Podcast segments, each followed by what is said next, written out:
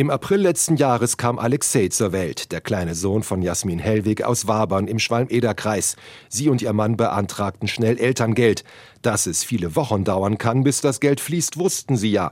Aber dass es so lange dauern würde, hätte sich die junge Mutter nie träumen lassen. Nee, überhaupt nicht. Also man hat schon manchmal abends zu Hause gesessen und verzweifelt geweint, weil man nicht mehr weiter wusste. Das Basiselterngeld schwankt zwischen 300 und 1800 Euro pro Monat, je nach Einkommen. Jasmin Hellwig und ihr Mann sind darauf angewiesen. Als das Elterngeld aber nach Monaten immer noch nicht kam, war die Not groß. Und ja, den Erwachsenen wurde gespart. Teilweise konnte auch Miete oder Heizkosten nicht bezahlt werden. Und so sind wir dann irgendwie über die Runden gekommen. Nach fast einem halben Jahr war es dann endlich soweit. Das Elterngeld floss. Doch so weit ist Nancy Hebeler noch lange nicht. Ihre Tochter ist im letzten Mai auf die Welt gekommen. Dann hat die alleinerziehende Mutter bei der Elterngeldstelle in Kassel ihren Antrag gestellt. Und habe beim ersten Mal sofort die Geburtsurkunde, alles, also das, was angefordert worden ist, mitgeschickt. Und nach drei Monaten habe ich einen Brief bekommen, dass äh, ich das alles nochmal hinsenden muss. Das habe ich dann nochmal getan, auch per E-Mail. Und jetzt kam wieder ein Schreiben, dass die Unterlagen nicht da sind. Also dass wieder die Geburtsurkunde wohl nicht da wäre. Nancy Hebeler schüttelt den Kopf. Sie habe ja sogar noch eine Mail als schriftlichen Beweis. Auch Hebamme Petra Kind gibt ihr recht.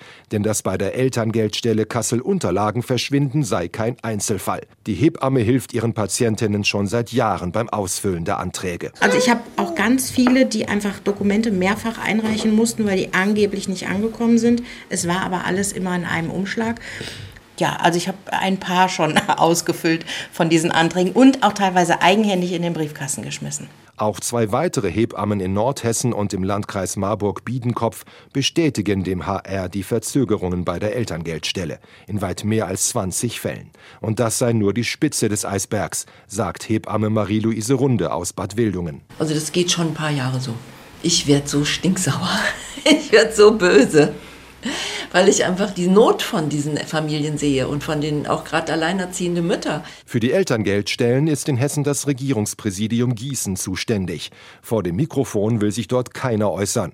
Aber in einer Mail der Pressestelle an den HR heißt es, die Arbeitsbelastung in den hessischen Elterngeldstellen, insbesondere in Kassel, ist aktuell sehr hoch.